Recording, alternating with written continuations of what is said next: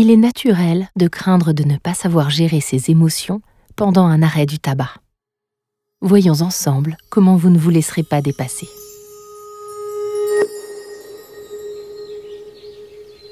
Pour commencer, il faut comprendre que refouler et nier vos émotions n'a pas de sens. Essayer de les contenir ne ferait qu'empirer les désagréments que vous pouvez ressentir. Il faut plutôt apprendre à les reconnaître et à les accepter, puis à y réagir de manière appropriée. Les émotions existent en réalité pour nous envoyer des messages.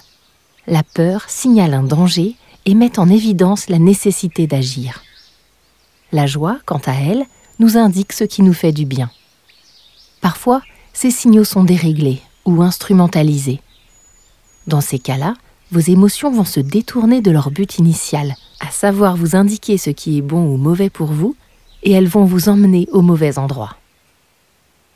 Dans le cadre de votre arrêt de la cigarette, il faut savoir identifier les émotions que vous ressentez et qui sont déclenchées par la cigarette. À ces moments-là, il suffit de vous poser les bonnes questions. Est-ce qu'allumer une cigarette m'aidera à affronter ma peur? Non. Est-ce qu'allumer une cigarette amplifiera la joie que je ressens? Non plus.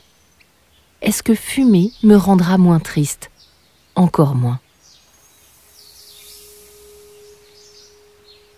Pour vous aider, nous vous avons préparé un petit épisode pour chaque émotion qui pourrait déclencher une envie de fumer. Ces émotions peuvent être positives ou négatives. Pour apprendre à les gérer paisiblement, je vous invite à également consulter les différents exercices de respiration. Ils vous seront très utiles.